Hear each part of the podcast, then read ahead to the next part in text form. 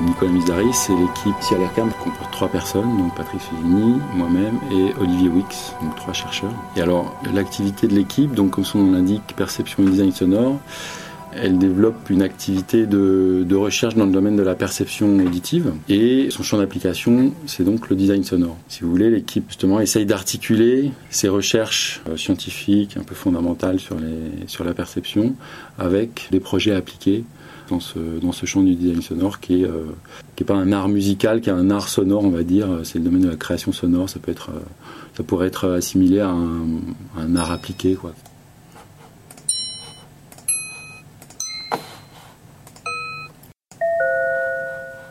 Un projet de euh, design sonore en horlogerie. Disons, le challenge du projet, c'était de créer de toute pièce une fonction sonore dans une montre qui est appelée répétition minute. En fait l'idée de donner la possibilité à la montre, ou plutôt à l'utilisateur de la montre, de lire l'heure à l'oreille, euh, avec un code euh, de séquence entre les heures, les minutes, les quarts d'heure. La structure d'une sonnerie de type répétition minute, c'est en fait deux timbres différents, une pour les heures, un pour les heures et un pour les minutes. Et puis euh, les quarts d'heure sont spécifiés par une alternance entre euh, ces deux timbres. Donc si je chante par exemple 3h16, ça va faire quelque chose du style ting, ting, ting, ting, ting, ting. Donc j'ai joué 3 heures, un quart d'heure et une minute. Donc les industriels qui sont venus nous voir en fait euh, développent des produits qui n'ont pas cette fonction et donc ils cherchent à, à augmenter leurs produits avec cette fonction-là. Alors, euh, analyser la question, ça a été déjà euh, se constituer un corpus de, de référence, parce que d'autres marques d'horlogerie enfin, ont déjà développé euh, ce, genre de fonction. Donc voilà, on est allé voir dans d'autres, chez les concurrents, etc., pour voir un petit peu comment, comment, la question était traitée. Donc on, on, se, on se constitue un corpus de, de, sonore, un corpus de sons de, de référence, qu'on analyse. Justement, on l'analyse avec des approches de type descripteur acoustique, caractérisation des sons, etc. Et au-delà de la caractérisation de type traitement de signal, ou, etc., on, caractérise aussi ce corpus en termes de euh, préférence utilisateur, par exemple. C'est-à-dire qu'on fait passer euh, des gens dans des expériences d'écoute et on leur demande non seulement de euh, juger des sons les uns par rapport aux autres, donc de manière un petit peu relative, mais aussi de donner leur leur goût, leur préférence par rapport à ces sons-là. Est-ce que vous préférez ce son par rapport à ce son ou bien, etc. Donc ça, ça donne des indices un petit peu euh, plus haut niveau euh, sur, sur ces sons-là. Donc ça, c'est une première, euh, une première phase. Une deuxième phase, c'est aussi, par rapport à ce corpus de départ, de caractériser les sons, alors là, de manière, on va dire, plus sémantique. C'est-à-dire d'associer à chacun des sons de notre corpus de travail des mots qui définirait les sons. Et alors là, c'est pareil, on fait ça euh, avec une approche expérimentale parce que c'est pas à nous de définir les mots finalement, euh, ces mots ils sont collectés à partir de verbalisation de personnes qui ont écouté les sons et qui disent ah oui mais ça me fait penser à euh, du métal ou ça me fait penser à du bois ou ça me fait penser à ça sonne nasillard, ça sonne sourd, ça sonne etc. Enfin tous ces termes là en fait sont des données pour nous, des données d'expérience et des données d'analyse en fait notre corpus, disons à l'issue d'une première phase d'expérience, il est caractérisé de deux manières, on va dire d'un point de vue acoustique et d'un point de vue sémantique. Dernière étape dans cette phase d'analyse, c'est qu'on ensuite on, on, essaye de relier ces caractérisations-là, ces données-là, avec des données que nous donne l'industriel justement, parce que en plus d'être fonctionnels, ces sons de répétition minute doivent véhiculer aussi l'identité de la marque le gros défi euh, aussi de ce, projet-là, c'est euh, comment, euh, dans un son qui dure quelques secondes, véhiculer une, identité de, marque. Alors pour ça, l'industriel nous donne bah, ce, que, ce que lui conçoit comme étant l'identité de sa marque. il nous le donne sous plusieurs formes. Il nous le donne sous forme de mots, il nous le donne sous forme de, de photos, de concepts, de phrases, etc. Enfin, voilà, il définit son identité. Et nous, on essaye de relier euh, ces données euh, d'identité avec nos données euh, d'analyse acoustique ou sémantique. Et du coup, on a, on a une espèce de, relation entre tel attribut d'identité de la marque et puis telle donnée acoustique ou telle donnée sémantique. en, plus, dans ce projet-là, il y a en plus des contraintes plus techniques qui sont liées à, la géométrie de la montre, à la taille de la montre, etc. Bon, je, passe un peu les détails, mais il y a des contraintes encore plus serrées au niveau technique. Alors tout ça, donc euh, toutes ces données, ces relations entre euh, identité de la marque, euh, données acoustiques, données sémantiques, etc. On le, on le livre justement au compositeur. Alors là, en l'occurrence, c'était quelqu'un qui s'appelle, c'est quelqu'un qui s'appelle Sébastien Gaxi. Et donc première étape, on essaye de transmettre notre ce qu'on a appris finalement de, l'analyse pour que Sébastien puisse le digérer et l'intégrer dans son imaginaire aussi, dans, sa, dans, son, dans son intuition. Ensuite, bah, au vu de toutes ces contraintes, des contraintes techniques aussi, en gros, il choisit ses outils, comme, euh, comme pourrait le faire un menuisier ou un ébéniste. Et donc, il va choisir euh, plutôt telle euh, manière de faire des sons, plutôt que telle autre, etc. Et c'est là qu'intervient ce, ce, fameux, cette fameuse approche de synthèse par modélisation physique, qui est une un des outils finalement euh, choisis par Sébastien pour, euh, pour essayer de fabriquer de la matière sonore. En voulant utiliser Modalis, on s'est effectivement dit, euh, bah voilà, on a une contrainte mécanique, on, connaît la forme du système mécanique. Bon, bah, Modalis est le candidat tout trouvé pour, pour faire ce genre de choses. Et donc l'idée, c'est de fabriquer de la matière sonore qui soit en relation avec évidemment tout ce qu'on a, a analysé, et, pas fabriquer de la matière sonore comme ça dans le vide parce que c'est pas c'est un peu de la pour assimiler ça de la création sous contrainte un petit peu quoi. Comme comme l'est euh, beaucoup de créations finalement hein. c'est jamais de la création euh, comme ça euh, avec une carte blanche illimitée quoi. Mais là les contraintes sont quand même assez fortes. Dans, dans des projets comme ça les contraintes sont quand même assez fortes. Et la, la modélisation physique qui va permettre de à partir par exemple d'une géométrie de l'âme de l'exciter à tel endroit et puis de récupérer le son que que, produit cette, euh, cette, structure, de changer le matériau qui constitue cette structure, etc. Donc ça, c'est un, instrument utilisé, mais euh, il y a eu d'autres instruments qui ont consisté, par exemple, à partir de... D'échantillons sonores enregistrés, de les traiter, de les filtrer, de les, etc., pour euh, récupérer du, matériau aussi, du matériau sonore, de les analyser, de les resynthétiser, etc. Donc voilà, il y a eu différentes approches finalement de, synthèse. Donc au départ, effectivement, on s'est euh, attaché à la géométrie réaliste, on va dire. Puis on a changé les matériaux constituants, etc. Et puis euh, au fil des explorations, bah, on a changé les sections, on a changé. Puis du coup, on a déplié la lame et on a fait des sections variables, etc.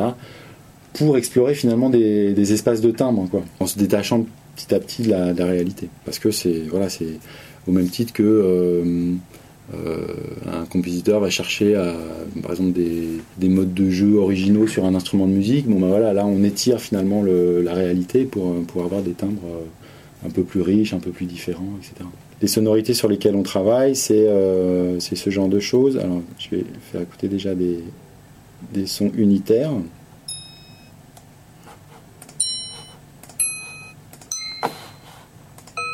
Voilà, des choses comme ça. Donc ça, c'est vraiment les, les modules unitaires de, son. Euh, donc on voit bien que c'est quand même des sons très très courts, etc. Donc voilà, beaucoup de, beaucoup de matières sonores créées, euh, avec aussi des problématiques de... Euh, il y a plusieurs phases dans la création, des, créations de, on pourrait dire, de sons unitaires, donc de timbres, plutôt des travaux au niveau du timbre, et puis ensuite un travail plus finalement d'orchestration, c'est-à-dire de séquençage de ces timbres pour justement différencier les heures, des minutes, des quarts d'heure, etc. Donc, finalement, ça revient un petit peu à un travail de, composition classique. Euh, on travaille le timbre, c'est-à-dire on choisit ses instruments, euh, voilà. Ensuite, on, écrit pour ces instruments, donc on orchestre un petit peu les choses avec du rythme, avec des hauteurs et tout ça. Euh. Alors, à l'issue de cette phase de création, beaucoup de sons plusieurs centaines de sons créés, etc. Et donc il faut euh, trouver un moyen de euh, faire des sélections dans cette euh, multitude de sons créés. Et c'est là qu'intervient cette, troisième étape qu'on appelle validation ou évaluation, qui est de, qui permet finalement de sélectionner les sons les plus pertinents parmi tous les sons créés par le compositeur. Et donc les sélectionner sur des critères plutôt objectifs a sortis des, justement des, analyses acoustiques, sémantiques, etc. Alors, pour faire cette, euh, cette, phase de validation, en fait, on utilise euh, les mêmes euh, protocoles expérimentaux que pour la phase d'analyse. C'est-à-dire que la phase d'analyse, on a fait quoi? On a fait rentrer des gens dans des cabines d'écoute. On leur a demandé, comme je disais tout à l'heure, quels sont préférez-vous, comment vous jugez ce son par rapport à ce son, etc. Là, on fait exactement la même chose, et du coup, ça nous donne euh, un filtre, une, euh, voilà, une, sélection comme ça de sons, soit les plus préférés, soit ceux qui correspondent le plus à tel attribut d'identité de la marque, etc. Voilà, et du coup, après, on arrive à euh, un, nombre de sons tout à fait raisonnable pour, pour livrer au, à l'industriel qui avait, qui avait commandité le projet.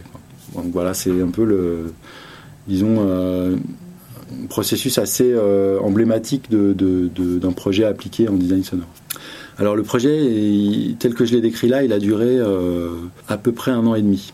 Donc c'est des projets à très long terme, sachant que, si on parle de temporalité, ça a mis un an et demi, si vous voulez, à, définir des timbres et des, séquences, disons, pertinentes par rapport à, à toutes les contraintes qui nous étaient demandées. Mais nous, ce qu'on a livré, c'est des fichiers son, c'est du numérique.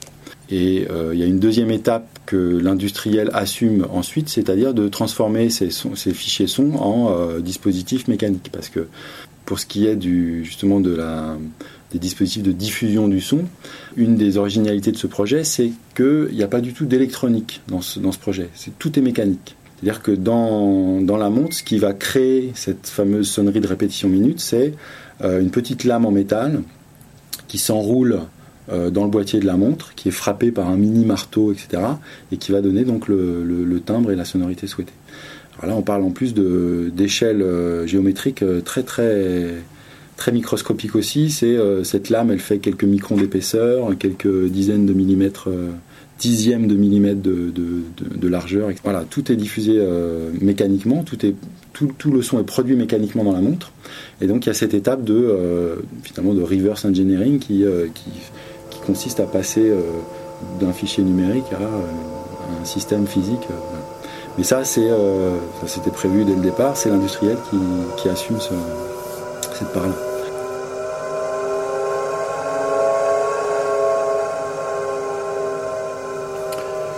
Donc voilà. alors sur le projet Renault, là aussi c'est un autre projet assez euh, bon, c'est un. En fait, les deux projets dont je parle là, c'est les deux projets les plus récents qui ont été euh, traités dans, l'équipe. Euh, et c'est aussi, d'une certaine manière, une manière un petit peu différente que celui de l'horlogerie, mais d'une autre manière, c'est aussi quelque chose d'assez emblématique pour, pour nous, pour le design sonore, enfin pour beaucoup de choses. Pourquoi c'est emblématique pour le design sonore Déjà parce que euh, sur le projet euh, donc véhicule électrique, le défi c'est finalement de donner une voix à un, objet qui est, une voiture, qui est complètement muette, mais qui est voué à être euh, mobile dans un environnement avec des piétons, des cyclistes, des enfants, des, malvoyants. Il faut que cet objet ait une signature en fait, ait une présence. C'est vraiment le travail de la présence après, elle ne peut pas être euh, complètement muette et complètement euh, évanescente.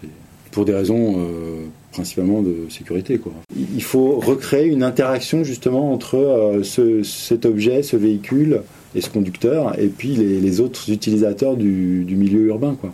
Parce que si l'interaction elle est cassée, c'est là où le danger arrive et que même si le conducteur est super euh, aux aguets, etc. Euh, enfin, forcément, y a, ça passe pas, quoi. L'information passe pas entre les, deux, les deux groupes d'utilisateurs. Et donc, euh, c'était ouais, la, motivation première, c'est ça. Hein. c'est vraiment une motivation de, sécurité. Par exemple, cette question-là, elle est travaillée dans des, groupes, dans des groupes de travail européens, même internationaux. Il y a un groupe à l'ONU qui travaille sur cette question avec tout un tas d'experts et tout ça, et qui tente de, euh, de spécifier euh, le, minima, si tu veux, de euh, justement d'alerte de, d'un véhicule électrique. En premier lieu, de sécurité envers effectivement les, usagers externes. Donc, c'était tout à l'heure, piétons, cyclistes, enfants, malvoyants, évidemment malvoyants. Mais aussi vis-à-vis de, du conducteur lui-même, en fait. Parce que, pour aussi avoir conduit des véhicules électriques, là, notamment, chez Renault et tout ça, ce qui est fou, c'est que si tu n'as pas de, justement de retour sonore du véhicule, tu, ne sais pas à, quelle vitesse tu vas en fait. Enfin, dans cette plage 0-30 km/h. Parce qu'après, tu as tous les phénomènes aérodynamiques et tout ça. D'ailleurs, ces, ces, questions de signature sonore et tout ça, elles sont limitées à cette euh, bande de vitesse 0, 30, 40 à peu près. Mais dans cette bande-là, qui, quand même, qui a quand même une amplitude assez importante. Quand tu roules à 40 km/h, c'est pas anodin. Tu, tu sais pas à quelle vitesse tu vas, tu n'as aucun moyen d'évaluer ta vitesse. Pour le, aussi pour le confort et l'ergonomie du conducteur, c'est aussi indispensable qu'il y ait un retour, un retour sonore.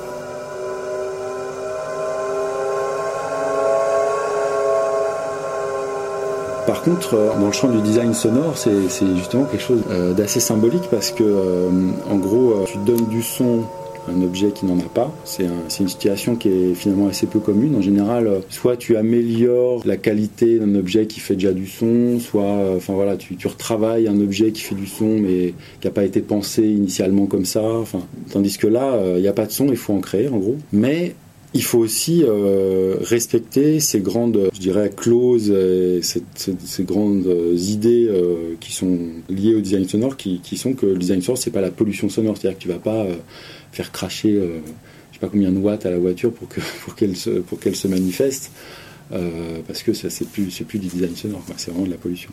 Donc il faut il faut vraiment euh, rester euh, discret, tout en étant efficace, tout en étant aussi. Alors là pour le coup il y a aussi des, des considérations de d'identité de marque. Le son il doit être fonctionnel, il doit alerter les gens suffisamment remplir des fonctions, euh, de base qui sont alerter de la présence, alerter aussi de, l'allure d'un véhicule. C'est-à-dire que je m'imagine bien que le véhicule est à, à peu près tant de mètres, qu'il arrive à à peu près à telle vitesse, etc. toutes, ces, toutes ces fonctions euh, vitales, je dirais, euh, qu'on a avec les moteurs thermiques, il faut, il faut les retranscrire avec le, avec le véhicule électrique. Donc ça, c'est une contrainte. Une autre contrainte, il faut aussi euh, bah, véhiculer les images de la marque en question. Là, en l'occurrence, on travaille pour Renault. Donc Renault aussi délivre un message euh, très fort via ces véhicules-là. Donc il faut aussi euh, mettre ces messages, ces messages-là dans, le son. Et puis il faut euh, voilà, respecter l'environnement sonore aussi et pas, pas polluer, comme je disais tout à l'heure. sur un projet comme ça, on part d'une quasiment d'une feuille blanche. À la différence de, tout à l'heure, quand je disais bon bah qu'est-ce qu'on fait au départ? On constitue un corpus de référence, on l'analyse, etc.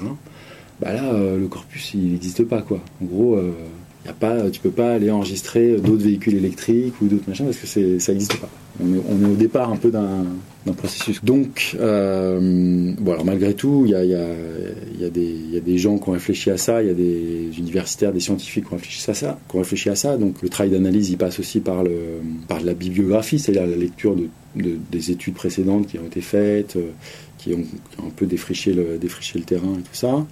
Euh, l'analyse, elle passe aussi par euh, des études un petit peu sociologiques, par exemple, que Renault notamment a faites, mais que d'autres gens ont fait aussi, euh, ou qui consiste à dire, bah voilà, à demander aux gens, bah, si jamais on devait mettre un son sur un véhicule muet, qu'est-ce que vous imagineriez comme son, par exemple? Donc ça, ça donne des sources d'inspiration. De, en plus, ce qui est rigolo, c'est qu'en l'occurrence, les gens ils répondent un son de moteur. Alors, je sais pas pourquoi, parce que peut-être ils ont que ça en référence, ou que voilà, en tout cas, voilà, c'est finalement c'est pas très très instructif, mais en, tout cas, ça existe. Et puis, on, puise aussi euh, dans, des, euh, dans des imaginaires euh, plus, par exemple, cinématographiques ou voilà, des choses comme ça. On va voir ce qu'a ce imaginé Besson dans son cinquième élément, ou bien le réalisateur de Bienvenue à Gattaca avec ses véhicules électriques, tout ça. Quoi dans ce, cas précis, c'est assez euh, emblématique aussi parce que ce qui s'est passé pour ce projet, c'est que euh, Renault a lancé un, appel à concours. il y a eu euh, quatre équipes qui ont concouru sur l'idée, sur une espèce d'esquisse, voilà, le son d'un véhicule électrique.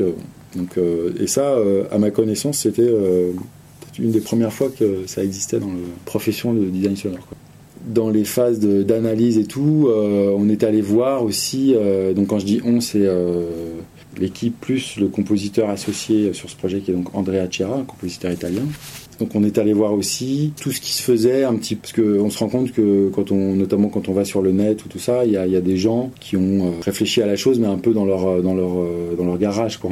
Donc ils ont fait un son pour tel prototype de voiture, style euh, la Tesla ou la, Fischer Karma ou des choses comme ça. Bon, euh, donc ça aussi, ça donne des, ça donne des, sources d'inspiration, ça donne des, directions aussi. Euh, à emprunter ou à ne pas emprunter suivant ce qu'on veut faire et tout ça. C'est des, données qui peuvent être analysées assez, assez bien. Voilà, je parlais, tout, je parlais aussi donc des, du, cahier des charges Renault parce que il y a, y a, eu quand même un gros cahier des charges à la fois au niveau technique, donc comment va être diffusé le son, qu'est-ce qu'on va avoir à disposition comme technologie pour euh, par exemple mémoriser des échantillons sonores, les rejouer, etc. Enfin voilà, tous ces aspects-là. Les aspects euh, plus fonctionnels, donc qui dépendent de, euh, finalement des, attentes clients, que, veulent les, que veulent les clients, qui veulent plusieurs sons, un seul son. voilà, toutes ces choses-là qui, que Renault avait évidemment analysé, analysé avant. et puis aussi intégrer, comme je disais tout à l'heure, des aspects plus alors qui relève plus du, des départements design, création de, de, la, de la, société, euh, intégrer les, euh, tous les grands concepts de design euh, qui ont prévalu à la, à la, à la, conception de ces, de ces voitures-là. Toutes les notions d'écologie, d'économie d'énergie, de tout ça, enfin toutes ces choses-là, c'est des, notions que on, était censé aussi intégrer dans les, dans les sons. Donc autant dire, un défi euh, assez, finalement assez difficile à, relever. Une fois toute cette phase d'analyse, euh, donc euh, en, récupérant toutes ces données de toutes ces natures différentes, à la fois techniques, on a commencé par se fabriquer un établi avec des outils et tout ça. Donc donc se fabriquer un environnement dans lequel on, pouvait euh, produire les sons de manière conforme à ce, qui serait industrialisé par la suite. Il ne s'agissait pas de, par exemple, euh, d'avoir un synthétiseur qui demande énormément de capacité de calcul, par exemple, parce qu'on savait que c'était pas possible euh, industriellement parlant, etc. Voilà. Donc, typiquement dans un environnement comme Max MSP, par exemple. Pourquoi Max MSP Notamment parce que dans ce projet, il y a aussi une, une dimension euh, dynamique et interactive. C'est-à-dire que le son, et c'est aussi euh, une autre des difficultés du, projet, c'est-à-dire que le son n'est pas conçu de manière statique en interaction avec le comportement de la voiture. Donc le schéma, c'est on récupère des données qu'on pourrait qualifier de organiques, sa vitesse, euh, sa charge, etc., sa charge moteur. Et ces données-là sont des données de contrôle, nous, du moteur de synthèse. En. Et donc la difficulté, c'est de euh, penser le son en évolution. C'est-à-dire qu'on va faire un son qui va, être, euh, qui va avoir telle forme euh, quand le véhicule est à l'arrêt, mais il faut imaginer la forme qu'il va avoir quand il va démarrer, quand il va prendre des kilomètres heure, quand il va aller à 20 km heure, à 30 km heure, etc. Là, on est dans un timbre, une espèce de continuum de timbres qu'il faut interpoler entre les différentes vitesses, etc. Donc voilà, il y a eu beaucoup plus d'itérations en fait euh, dans, la, conception. Principalement à cause de, la complexité et de la diversité de, des sons qu'on pouvait proposer et, des, contraintes qui nous étaient demandées. Donc par exemple, ça, ça a consisté à, là aussi à, construire un espèce d'espace sonore balisé par des dimensions qui étaient euh, cohérentes avec, avec ce qu'on nous demandait, par exemple en termes euh, d'aspect naturel ou d'aspect euh, musical, enfin des choses comme ça. Positionner, c'est positionner les sons dans cet espace qui était un peu l'espace, euh, l'espace de compréhension euh, commun entre nous et nous et Renault, quoi. Parce que précisément ce projet, ce genre de projet met à jour aussi une difficulté, dont on était conscient avant, mais qui, a été vraiment très cruciale pour ce projet, qui est la question de la communication sur le son. En fait, comment s'entendre, comment se comprendre sur un son ou sur une idée qu'on a d'un son. On, a utilisé tous les moyens du bord pour, euh, communiquer justement, des moyens graphiques, euh, des moyens euh, vocaux, des, moyens aussi en prenant un son en se disant ah oui c'est un peu ça, un peu de ça, etc. Fabriquer des sortes de planches de tendance, un petit peu des choses comme ça, pour justement avoir la même compréhension de, l'idée et que la réalisation de cette idée, la matérialisation de cette idée se corresponde bien à, l'idée de tous. Donc ça, c'est vraiment un truc hyper, euh, hyper important dans ce genre de projet. Et, là, on a été confronté vraiment à, ça. D'autant plus qu'il y avait euh, énormément d'interlocuteurs chez Renault, des, différents secteurs dont je parlais tout à l'heure, à la fois l'ingénierie, le département produit, le département design, etc. Tous ces gens-là, en fait, donnaient leur avis, et c'était super. Mais seulement, il fallait que de, de, conscience commune un peu, de, de, de référence, en fait ça, ça a été dur ça a été dur à caler. Voilà, au bout de certaines, c'est un certain nombre d'itérations justement, il y a eu des étapes de validation un petit peu plus objectives à base justement de, de tests expérimentaux qui ont testé euh, certaines fonctionnalités du son. Je parlais tout à l'heure de la faculté du son à, signifier la présence du véhicule, la faculté du son à signifier l'approche d'un véhicule, etc. Donc ça, ça a été testé aussi euh, plus scientifiquement, on va dire, plus expérimentalement. Voilà, c'est ce genre de choses.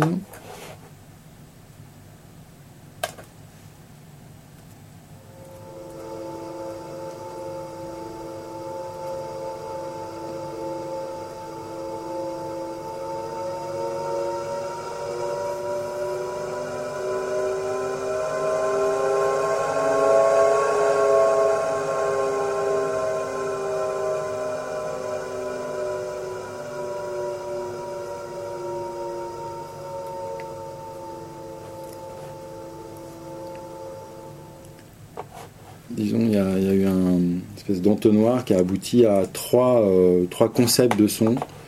Euh, donc là, c'en était un, je vais faire écouter les deux autres.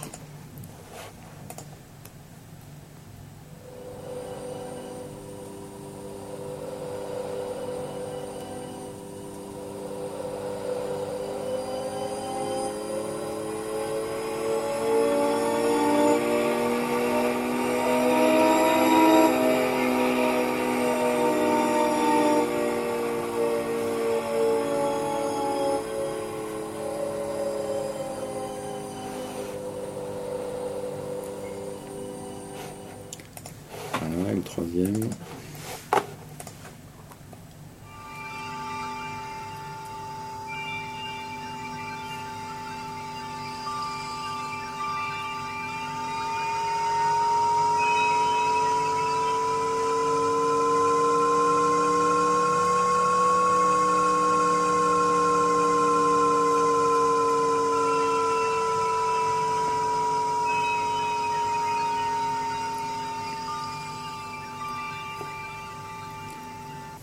Maquette de travail, c'était effectivement Max MSP. Mais comme je disais, euh, on a construit euh, une architecture qui était euh, compatible avec l'industrialisation. Et en fait, l'architecture, c'est quoi? C'est des, en fait, c'est une synthèse par qu'on appelle par lecture de table, c'est-à-dire c'est une synthèse d'échantillons.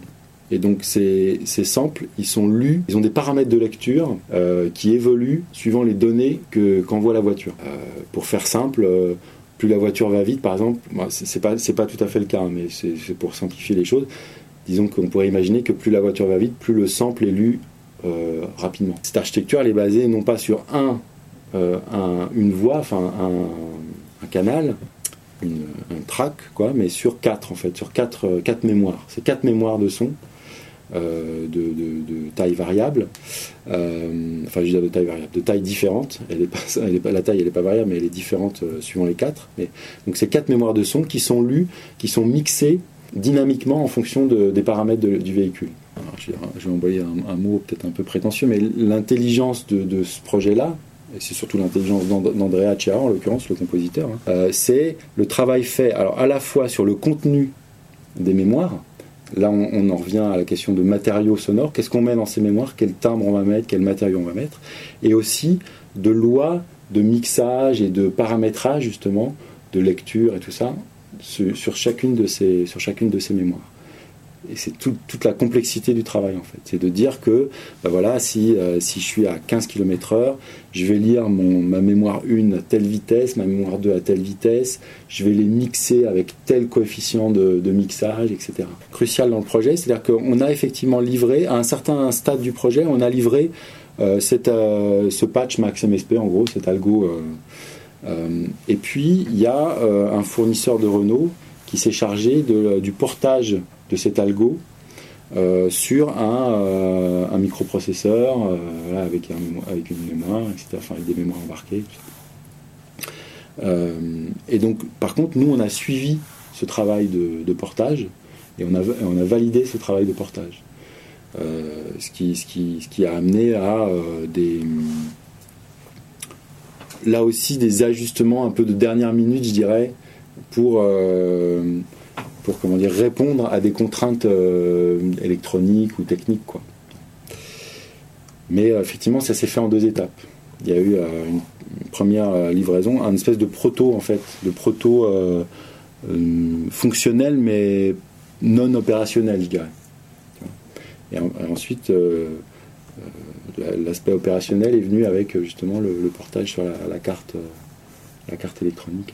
Une autre contrainte qui est plus acoustique, je dirais, qui est que bah, la sortie d'un truc comme ça, ça va euh, sur un HP euh, embarqué dans la voiture, dans un, petit compartiment de la voiture.